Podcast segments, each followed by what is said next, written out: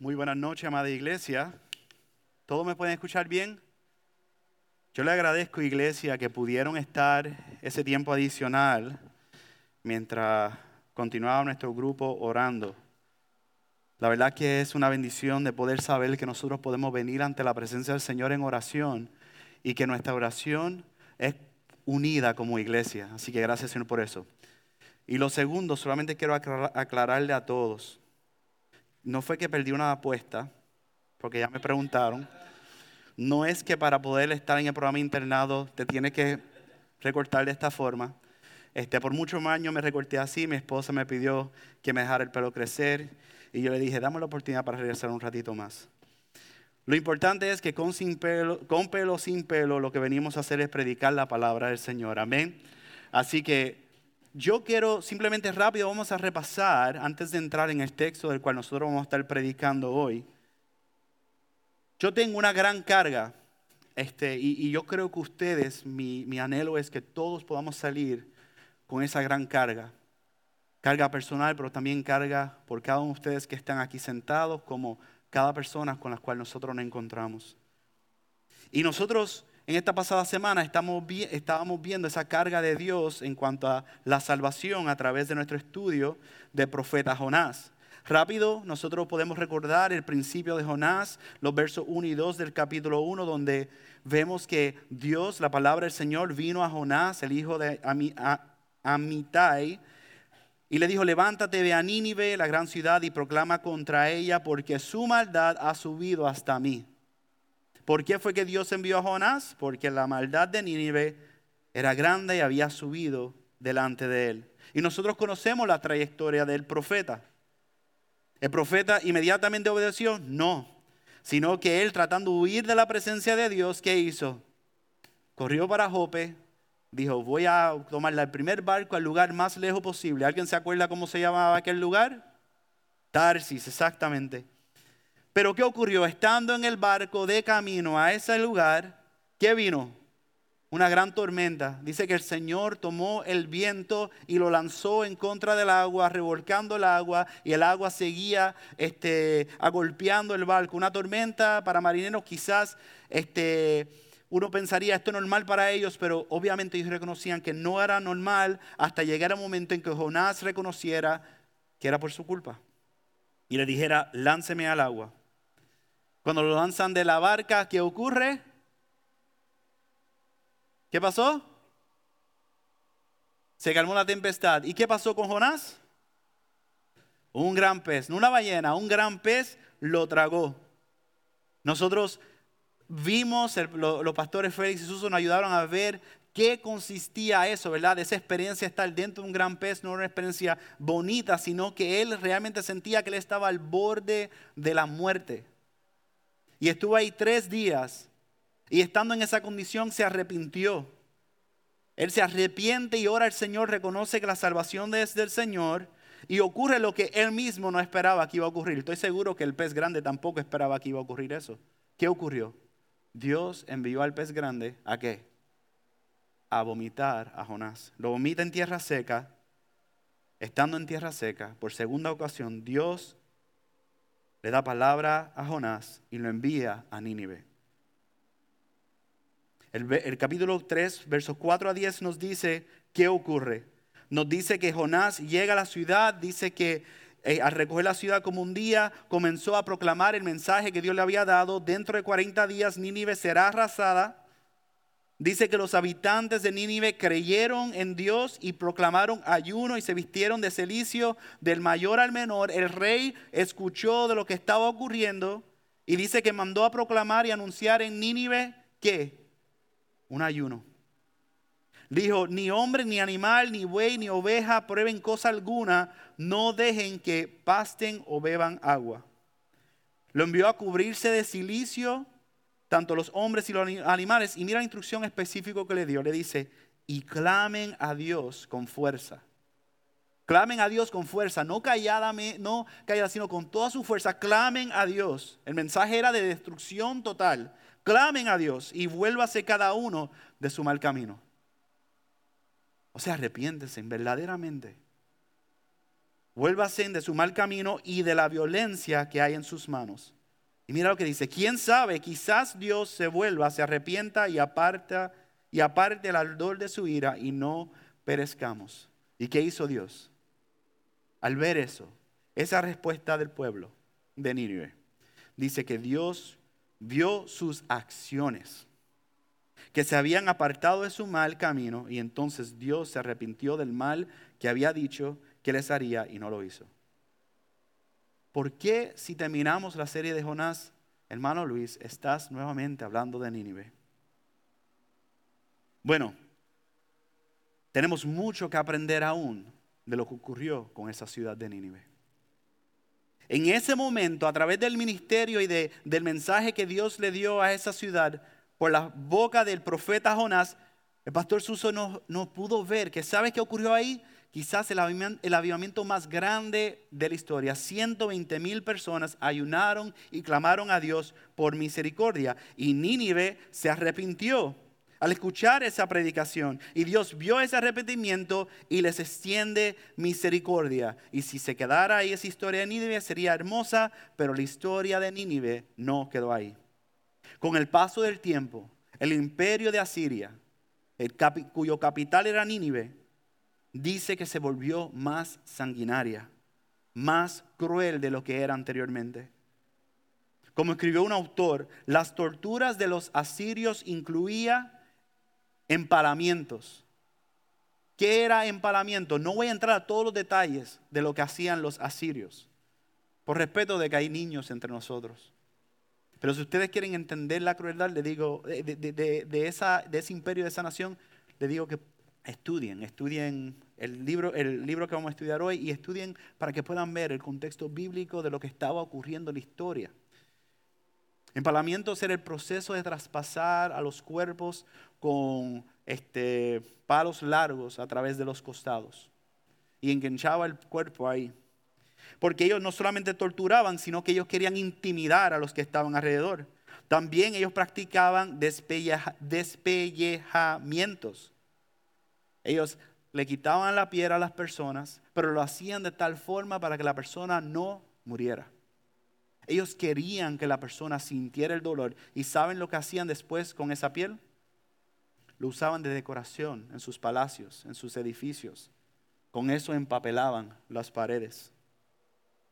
Y lo último, también amputaciones. Ellos querían que todas las naciones tuvieran terror de su imperio. Este imperio fue pionero en lo que era la guerra psicológica. Ellos se le, adjudica históricamente que ellos fueron los que crearon la crucifixión. Los romanos la perfeccionaron, pero ellos fueron los que la crearon. Y quiero que vean la maldad. Ellos invadían a las naciones y los sobrevivientes los traían. ¿Y saben lo que hacían que esos sobrevivientes hicieran? Los obligaban a triturar los huesos de sus familias que habían muerto en medio de la invasión. Es el Nínive es el imperio de Asiria. La brutalidad de ellos era extrema, incluso para los estándares de su momento, de lo que era la crueldad. Entonces, ante este retroceso de Nínive, donde ellos están regresando a su mal camino y de tal forma que están excediendo su mal camino de lo que era antes, Dios entonces usa a otro profeta, al profeta Nahum, para anunciar su severidad, su juicio. Agotado su paciencia, finalmente llega la hora de juicio. Es interesante porque Nahum, su nombre significa consuelo, pero Nahum no fue enviado a los ninivitas como Jonás, sino que Nahum como profeta fue dado este oráculo, esta profecía, esta visión cargada de juicio en contra de Nínive, en contra del imperio asirio para que sirviera como un mensaje de consolación al pueblo de Dios, al pueblo de Judá. El presidente del seminario, Albert Moeller, escribió, los libros de Nahum y Jonás concienen, ambos, tienen que ver ambos con la ciudad de Asiria de Nínive. Sin embargo, aunque el libro de Jonás enfatiza la misericordia y la compasión no merecida de quienes se arrepienten, El libro de Nahum como una especie de secuela, esta segunda parte, una continuación en la historia, es un potente recordatorio de que la ira y el juicio de Dios caerán finalmente sobre todos los que persisten en rebelarse contra Dios y se oponen a su pueblo. De la misericordia de Dios que nosotros acabamos de ver las pasadas cinco semanas al estudiar el libro del profeta Jonás, ahora el mensaje principal de esta breve profecía, de este breve libro, es la destrucción de Nínive. Por eso hoy veremos, al estudiar el libro de Nahum, la destrucción de Nínive bajo el título Arrepentidos de arrepentirse. Así que le invito a que vayan conmigo al libro de Nahum. Si saben dónde está el libro del profeta Jonás, el libro de Nahum sigue bajo Jonás, Miqueas y luego el profeta Nahum. Vamos a leer juntos el capítulo 1. Voy a tratar de ir a través de todo el libro. No voy a leer todos los textos, pero voy a tratar de ir a, ir a través de todo el libro para que podamos apreciar en qué consiste el juicio de Dios y la destrucción de Nínive. Así que leamos el primer capítulo de Nahum, oramos y comenzamos a estudiar y a trabajar en el texto. Libro de Nahum. Oráculo sobre Nínive. Libro de la visión de Nahum de Elcos. Dios celoso y vengador es el Señor. Vengador es el Señor e irascible. El Señor se venga de sus adversarios y guarda rencor a sus enemigos. El Señor es lento para la ira y grande en poder. Y ciertamente el Señor no dejará sin castigo al culpable. En el torbellino y la tempestad está su camino y las nubes son el polvo de sus pies. Él reprende al mar y lo hace secar y todos los ríos agota. Languidecen Bazán y el Carmelo y las flores del Líbano se marchitan. Los montes tiemblan ante él y los collados se derriten. Sí, en su presencia se levanta la tierra, el mundo y todos los que en él habitan. En presencia de su indignación, ¿quién resistirá? ¿Quién se mantendrá en pie ante el ardor de su ira? Su furor se derrama como fuego y las rocas se, despedazan ante él. Bueno es el Señor, una fortaleza en el día de la angustia y conoce a los que en él se refugian pero con inundación desbordante pondrá fin a su lugar y perseguirá a sus enemigos aún en las tinieblas. Lo que tramen contra el Señor, Él lo hará completa, Él lo hará completa destrucción. No surgirá dos veces la angustia, porque ellos como espinos enmarrañados y ebrios con su bebida serán consumidos como paja totalmente seca. De ti ha salido el que ha tramado el mal contra el Señor, un consejero perverso, así dice el Señor. Aunque estén con todo su vigor y por más que sean muchos, aún así serán cortados y desaparecerán. Aunque te haya afligido Judá, no te afligiré más. Y ahora quebraré su yugo de sobre ti y romperé tus coyundas. El Señor ha dado una orden en cuanto a ti. No se perpetuará más tu nombre de la casa de tus dioses. Arrancaré los ídolos y las imágenes de fundición. Yo prepararé tu sepultura porque eres vil. Miren, sobre los montes andan los pies del que trae buenas nuevas, del que anuncia la paz. Celebra tus fiestas, Judá Cumple tus votos porque nunca más volverá a pasar por ti el malvado. Ha, sido exterminado por completo. Oremos. Amado Padre, te damos gracias, Señor. Te damos gracias que hemos podido llegar esta noche a poder orar a ti, a poder cantarte alabanza, Señor, con libertad, sin persecución, tener libertad de reunirnos. Pero ahora, Padre amado, Dios mío, venimos ante ti pidiendo, Señor, que tú puedas hablar a nuestras vidas por medio de tu palabra. Señor, yo clamo a ti por mi propia vida, Señor. Por el mensaje que ha impactado mi vida, Señor, a través de este libro. Que tú puedas ayudarme a poder predicarlo con claridad, pero sobre todo, Señor, que sea tu Santo Espíritu predicando el mensaje que yo jamás podré predicar. Señor, tú eres nuestro Señor, soberano Dios, y queremos, Padre amado Dios mío, glorificarte. Ayúdanos, Señor. En tu nombre, Jesús, oramos. Amén y amén.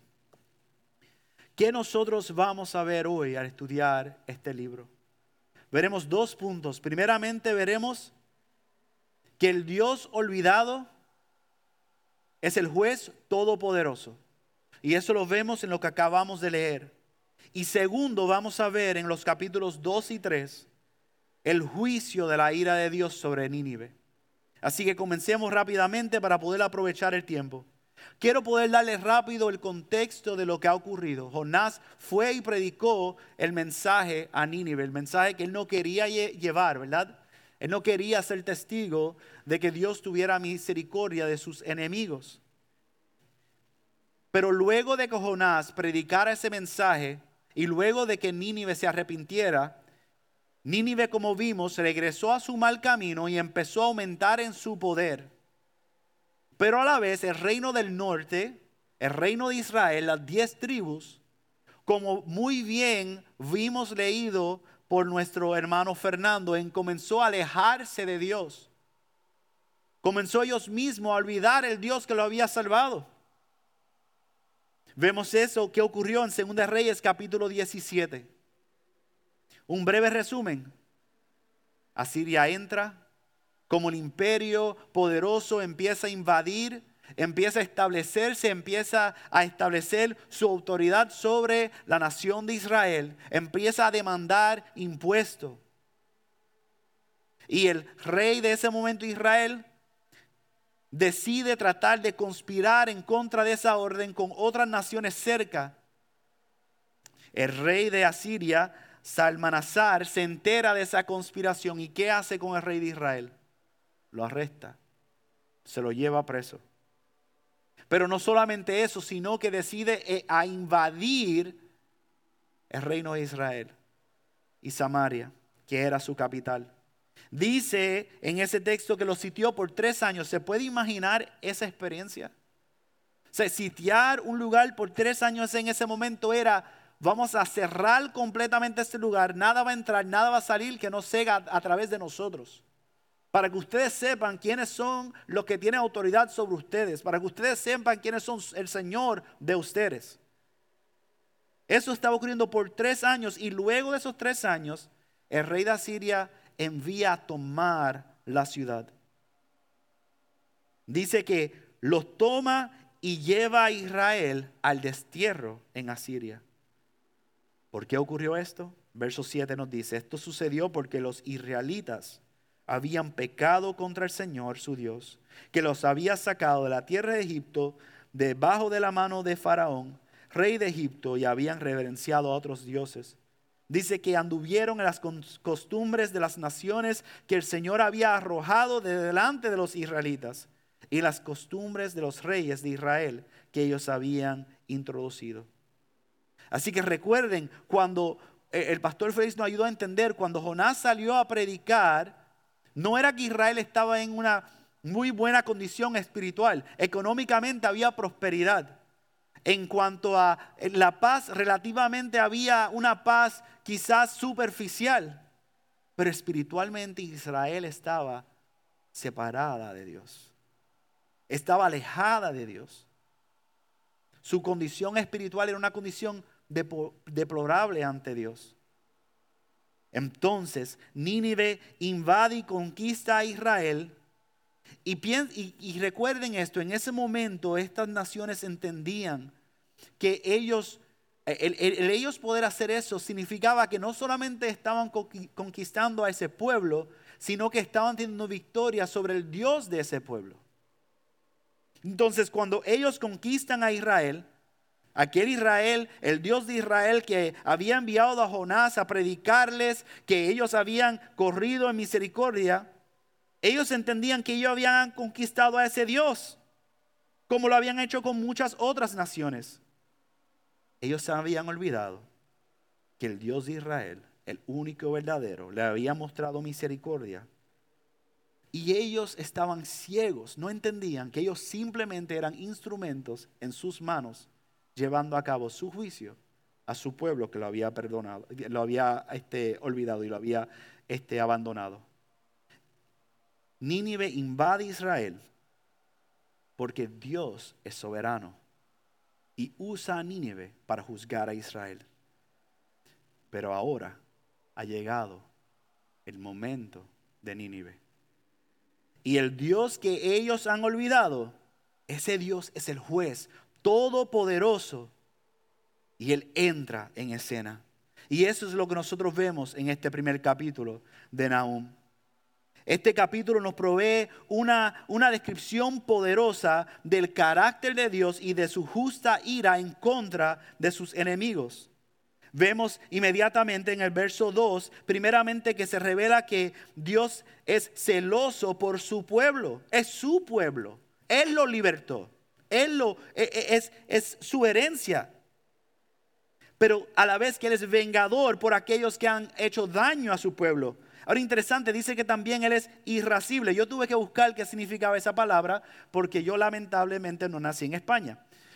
Y esa palabra significa que se enoja fácilmente. Pero acabamos de estudiar que Dios es lento para la ira. Pero aquí nos dice que Él se enoja fácilmente o rápidamente. Vamos a seguir viendo. Dice que Él guarda rencor a sus enemigos. ¿Acaso Dios ha cambiado? No, hermanos. Dios no ha cambiado. Lo que pasa es que nosotros queremos encajonar a Dios, hacer solamente una forma como a nosotros nos guste. Dios es inmutable, Él es inalterable, Él no cambia.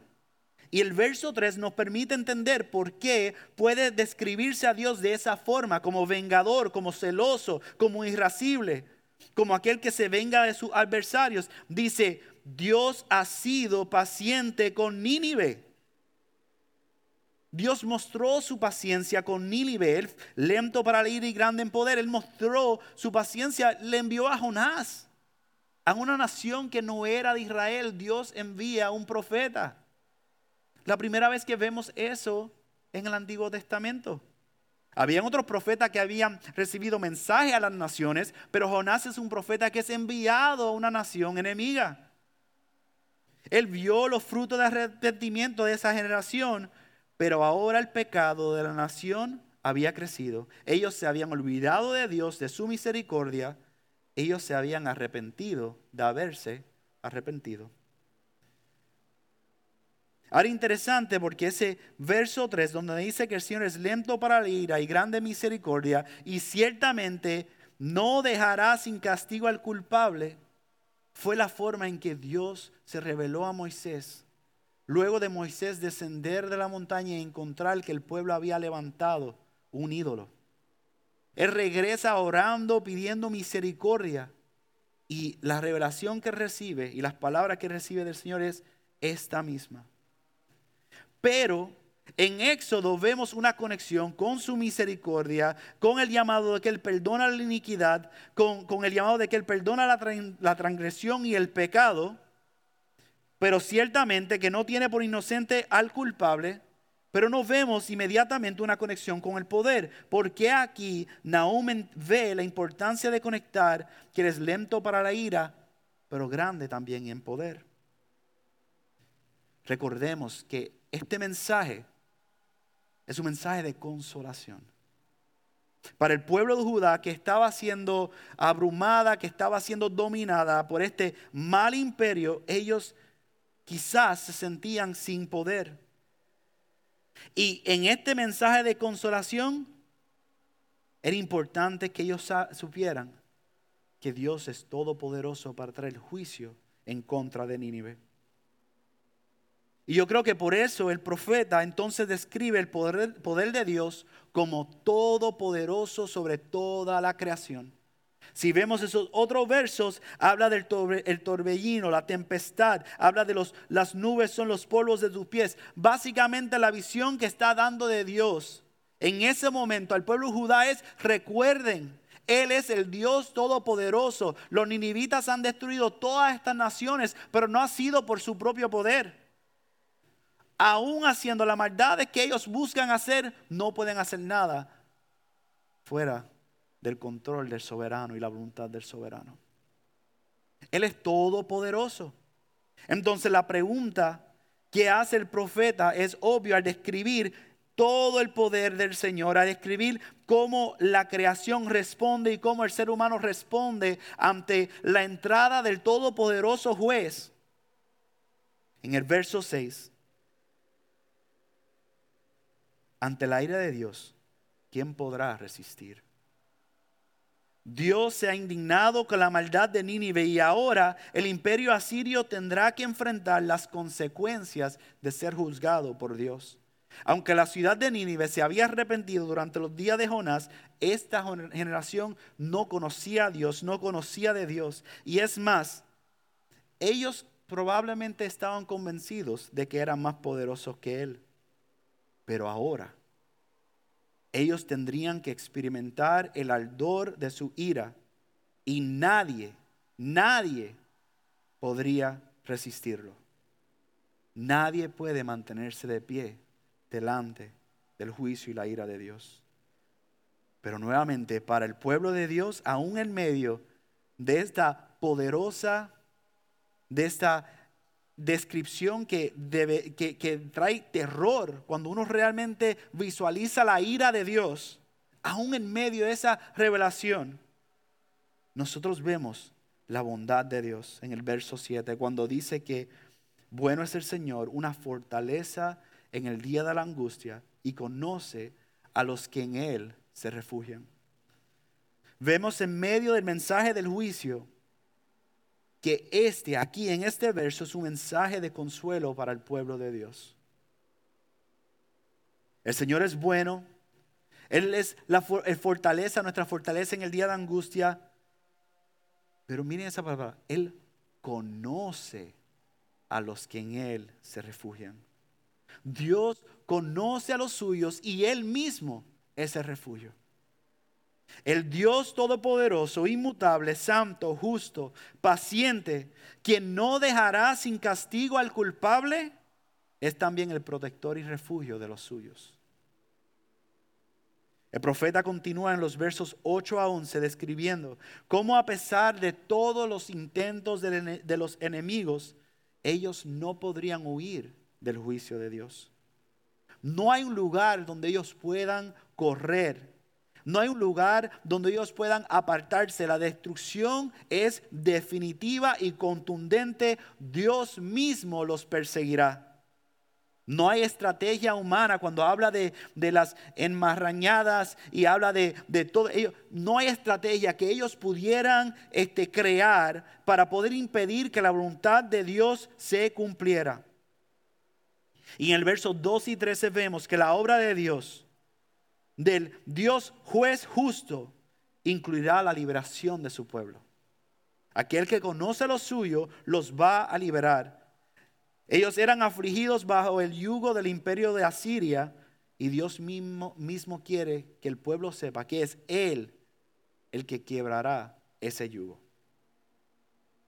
Este capítulo concluye los versos 14 y 15, permitiéndonos ver dos cosas muy importantes para nosotros comprender qué es lo que vamos a ver en los próximos, en el los próximos capítulos. Primeramente, en el verso 14 nos dice que Dios ha preparado una sepultura para Nínive. Piensa eso. El juicio de Dios es tan seguro que ya yo he preparado la sepultura. Todavía Nínive no ha sido destruido, pero Dios ya ha preparado la sepultura. Sus dioses quedarán destruidos sus falsos dioses, Dios, el juez de Nínive, ha aparecido y aquellos que se han arrepentido de arrepentirse sufrirán el juicio divino. Y mira ahora la bondad del verso 15, que nos dice que estas son buenas noticias para el pueblo de Dios. Él toma aquí prestado de las palabras de Isaías 49 y 52, 7, donde usa la imagen de aquellos que traen las buenas nuevas. Dios mismo entonces está animando al pueblo a cumplir sus votos y a celebrar sus fiestas. ¿Y cuál es esa imagen de las buenas nuevas? Recuerden, en ese momento ellos tenían eh, a aquellos que vigilaban los que entraban y salían de las ciudades. Y ellos observando podían identificar si la noticia que traía esa persona era buena o mala de acuerdo a la forma en que ellos venían.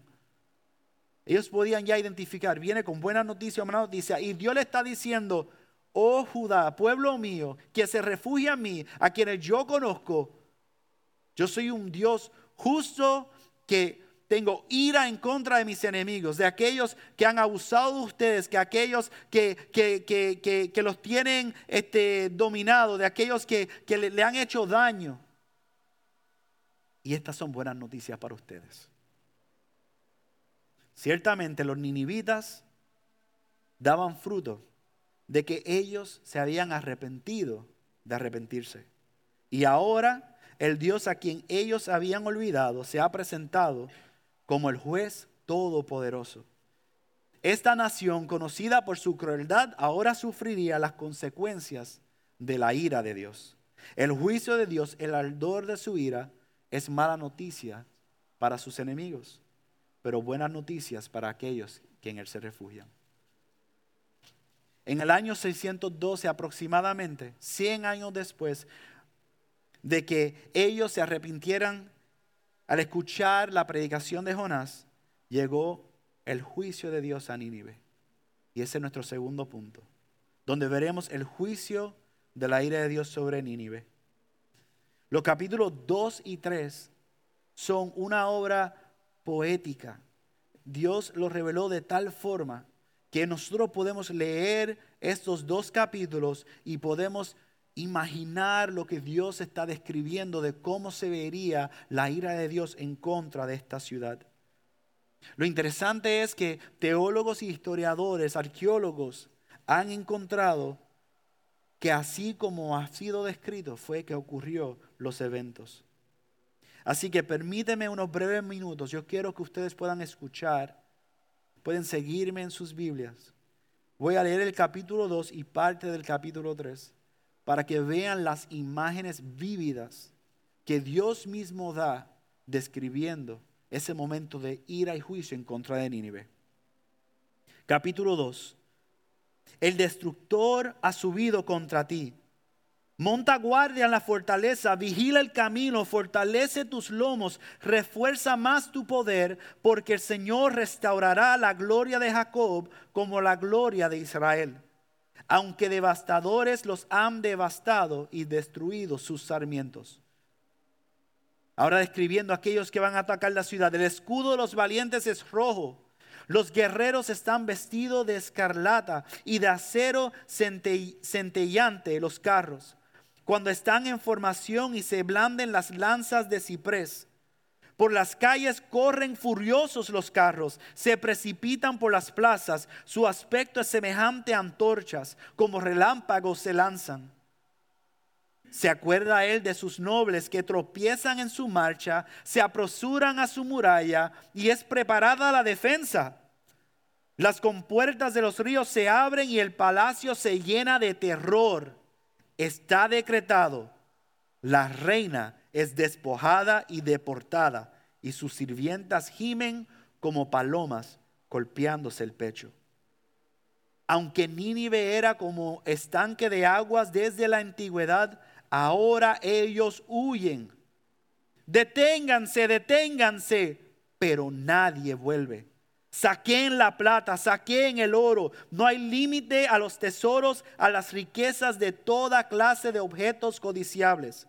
Vacía está, sí, desolada y desierta. Los corazones se derriten y las rodillas tiemblan. Hay también angustia en todo el cuerpo y los rostros de todos han palidecido. ¿Dónde está la guarida de los leones y el lugar donde comen los leoncillos, donde andaban el león, la leona y su cachorro, sin que nada los asustara? El león desgarraba lo suficiente para sus cachorros, mataba para sus leonas, llenaban de presa sus cuevas y de carne desgarrada sus guaridas. Aquí estoy contra ti, declara el Señor de los ejércitos. Quemaré y reduciré a humo tus carros. La espada devorará tus leoncillos. Arrancaré de la tierra tu presa y no se oirá más la voz de tus mensajeros. ¿Ven la vívida descripción de todo lo que está ocurriendo? Esta es la ira de Dios en contra de Nínive. Y si eso fuera poco, mira cómo continúa el capítulo 3. Ay de la ciudad sanguinaria toda llena de mentira y de pillaje, que nunca cesa en su rapiña, chasquido de latigos, ruido de crujir de ruedas, galopar de caballos y saltar de carros, carga de caballería, flamear de espadas, fulgor de lanzas, multitud de heridos, montones de muertos, innumerables cadáveres, tropiezan en los cadáveres, todo por las muchas prostituciones de la ramera la encantadora, la maestra de hechizos que seduce a las naciones con sus prostituciones y a los pueblos con sus hechizos. Aquí estoy contra ti, declara el Señor de los ejércitos. Levantaré tus faldas sobre tu rostro y mostraré a las naciones tu desnudez. Y a los reinos tu vergüenza echaré sobre ti inmundicia, te haré despreciable y haré de ti un espectáculo. Y sucederá que el que te vea huirá de ti y dirá, asolada está Nínive, ¿quién llorará por ella? ¿Dónde te buscaré consoladores? Y el último verso 19, no hay remedio para tu quebranto. Tu herida es incurable. Todos los que oigan noticias de ti batirán palmas sobre ti y por y sobre ti. ¿Por qué? Sobre quién no pasó constantemente tu maldad. Esto parece una escena de una gran película, de esas batallas épicas.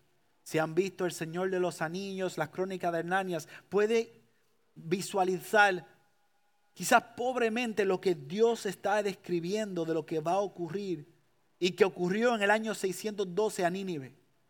Imagínase tantos cadáveres que tropezaban encima de los cadáveres. Quizá imaginen las películas de la Segunda Guerra Mundial, una de las guerras más sangrientas. Eso es lo que está descrito aquí. Entonces mira esto, dice, y no se halló quien llorara por la devastación de Nínive. Tanta era la maldad de esta nación. Todas las naciones habían sufrido su injusticia y crueldad. Su destrucción, dice el verso 19, fue motivo de celebración de las naciones. Batían las palmas, celebraban. Aquella que estaba sobre nosotros ya ha dejado de existir. Si lo dejáramos aquí, fácilmente perderíamos de perspectiva el mensaje que acabamos de ver. Porque es bien fácil apuntar a otros y decir, el juicio de Dios está en contra de ti. Entonces, ¿cómo nosotros aplicamos lo que acabamos de ver junto, iglesia? ¿Cómo aplicamos este texto a nuestras vidas? Primeramente, necesitamos recordar que el Dios a quien nosotros cantamos, adoramos, servimos, proclamamos, Él es Dios juez todopoderoso. Los ninivitas se olvidaron de la misericordia de Dios, se olvidaron del temor que sintieron al escuchar la predicación de Jonás, se olvidaron que un día serían juzgados por sus acciones. Ese es el Dios de quien nosotros cantamos y adoramos. El verso 2 y 3, nuevamente de ese primer capítulo nos dice, Dios celoso y vengador es el Señor, vengador es el Señor e irascible, el Señor se venga de sus adversarios y guarda rencor a sus enemigos, el Señor es lento para la ira y grande en poder y ciertamente el Señor no dejará sin castigo al culpable. Así que iglesia, recordemos que Dios es juez todopoderoso. Segundo, recordemos también quiénes somos nosotros. Los ninivitas se creían invencibles. su orgullo como imperio y la crueldad que ellos tenían a otras naciones y que ellos habían logrado éxito en contra otras naciones, cegaba su verdadera condición.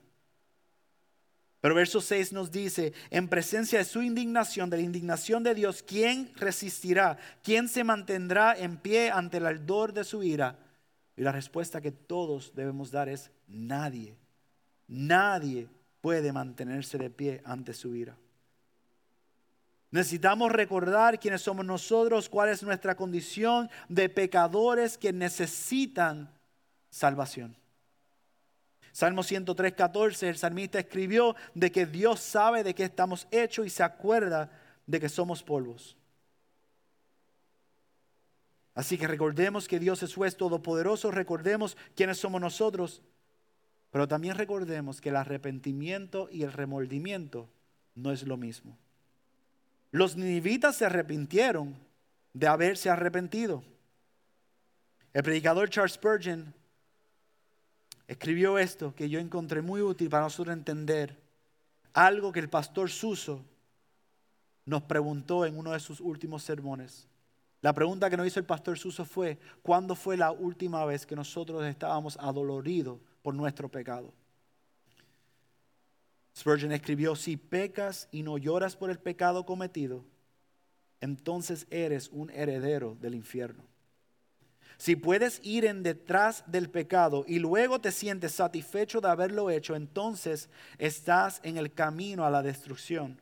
Si no hay remordimientos de conciencia y tormentos por dentro, ni heridas sangrantes, si no tienes latidos y empujones que dan en el pecho, que no te dejan descansar, si tu alma no se siente llena de anjenjo y de hiel, cuando sabes que lo que has hecho está mal, no eres hijo de Dios.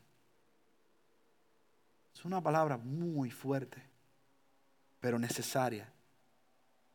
Recordemos, el arrepentimiento y remordimiento no es lo mismo y por eso Pablo, predicando en Atenas a aquellos que tenían un lugar dedicado al Dios desconocido, les dijo a ellos, por tanto, habiendo pasado por alto los tiempos de ignorancia, Dios declara ahora a todos los hombres en todas partes que se arrepientan porque Él ha establecido un día en el cual juzgará al mundo en justicia, por medio de un hombre a quien Él ha designado, habiendo presentado pruebas a todos los hombres cuando los resucitó de entre los muertos.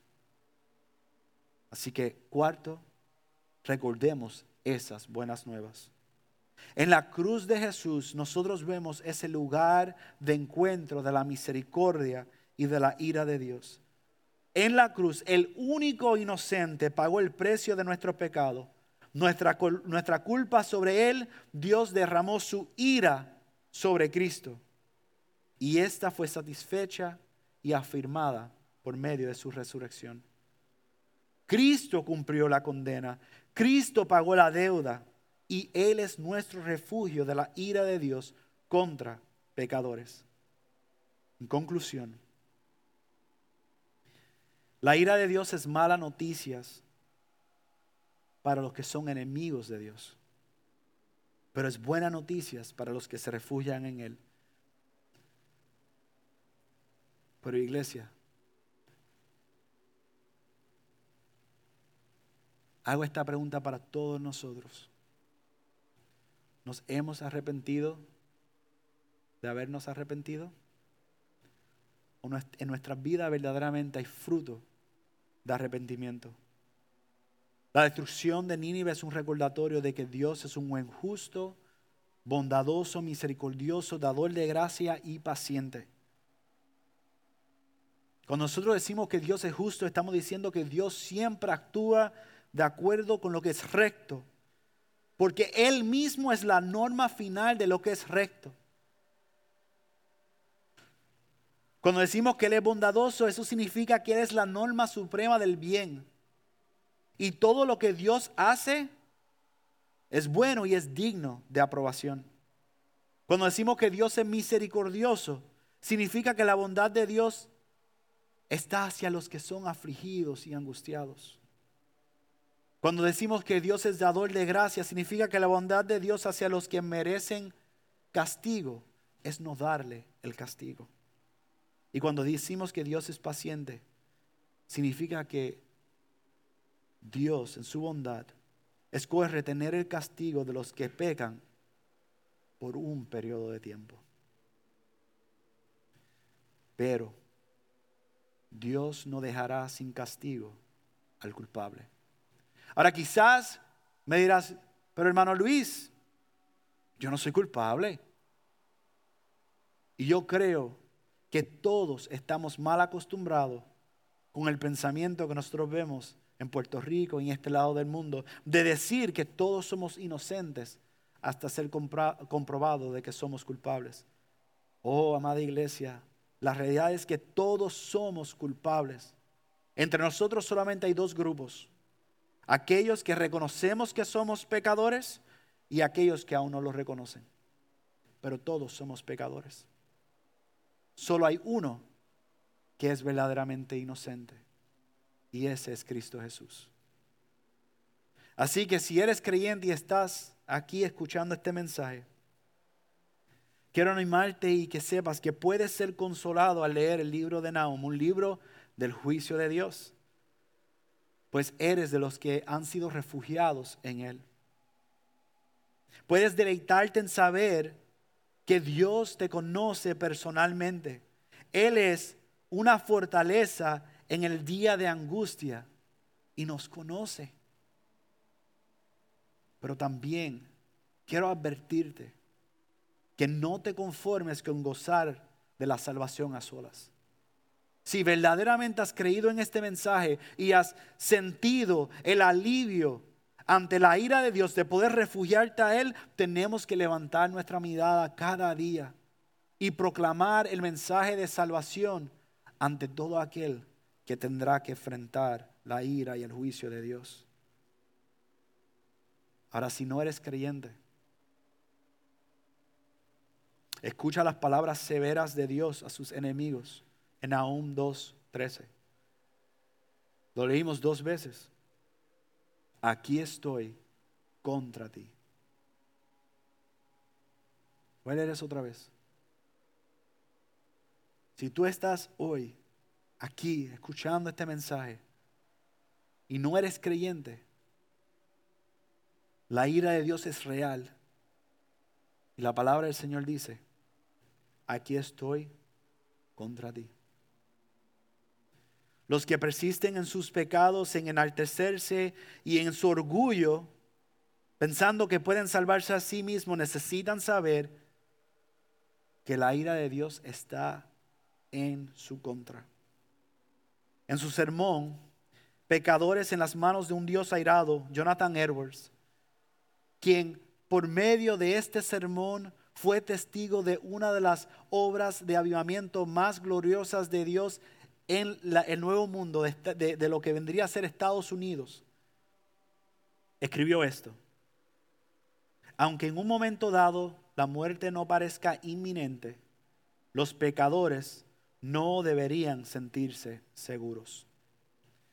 Todo lo que hagan los pecadores para salvarse de los castigos del infierno no servirá de nada si continúan rechazando a Cristo.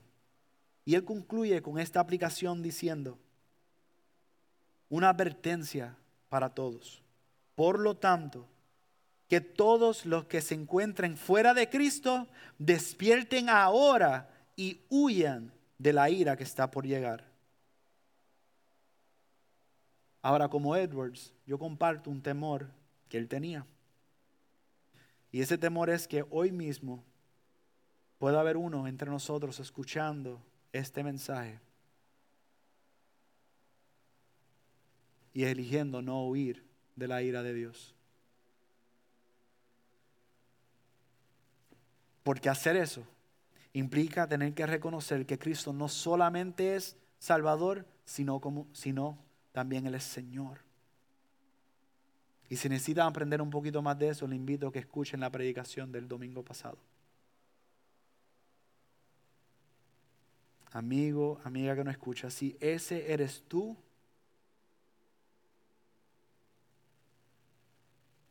necesitas saber que este mensaje que escuchaste en esta noche estará trayendo convicción a tu vida, a tu mente, cuando te encuentres ante el juez y su juicio.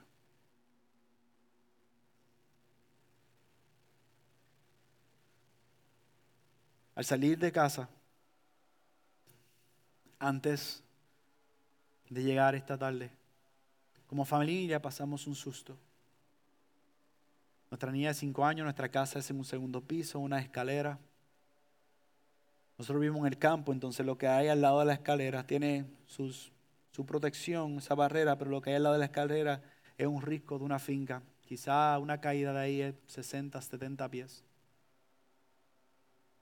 Nuestra niña de cinco años, como son los niños, ¿cuántas veces le he dicho, aguanta del barrandal, camina, no tenga nada en la mano? Quiso bajar la escalera aguantando algo y se fue de frente. Por la misericordia del Señor, solamente bajó dos escalones. Ella estaba aterrorizada. Ella abrazó a la mamá, yo me la acerqué, no la quiso soltar hasta que no me sintiera detrás de ella, me abraza las palabras que ella me dice. Papi, yo pensé que yo me iba a caer para el risco, por ir para abajo. Amada iglesia, aparte de Cristo, nosotros estamos prestos ante la ira de Dios. No hay nada que nosotros podamos hacer. Así que si aún hay áreas de tu vida que no has sometido a su señorío, yo me uno a ti en que el peso de la ira de Dios me ha obligado a correr al refugio que es Cristo Jesús.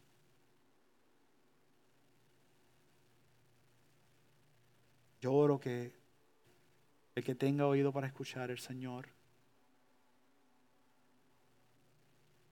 nos ayuda a escuchar su voz y que verdaderamente podamos salir de aquí transformados al ver que Dios, el juez, es todopoderoso, que su ira es real, pero que Él mismo es el refugio y conoce quienes se refugian en Él. Vamos a orar. Amado Dios, te damos gracias, Señor. Te damos gracias porque aquello que trae terror a nuestras almas, que es tu ira real, tú pusiste sobre Cristo Jesús para los que han creído en ti.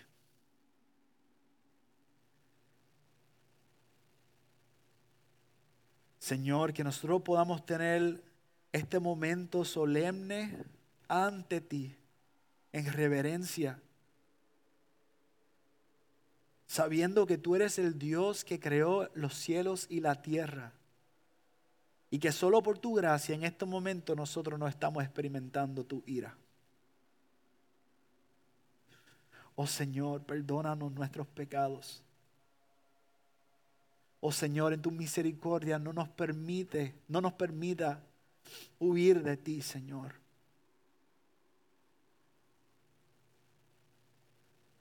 Señor, que al nosotros comprender. Lo devastador que, es tu ira. Y que eso es lo que nosotros merecemos, así de más glorioso debe ser la gloria tuya en la faz de Jesús. Lo que tú has hecho en Cristo por nosotros es glorioso. Nosotros de muertos ahora tenemos vida.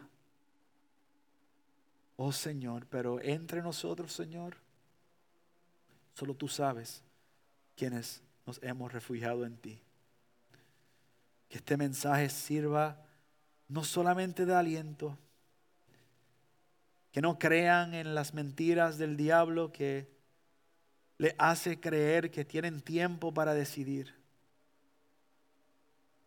Que el peso de tu ira caiga sobre cada uno de nosotros para que podamos afirmarnos en Cristo Jesús. Te damos gracias y te bendecimos y en tu nombre, Señor, oramos. Amén y amén.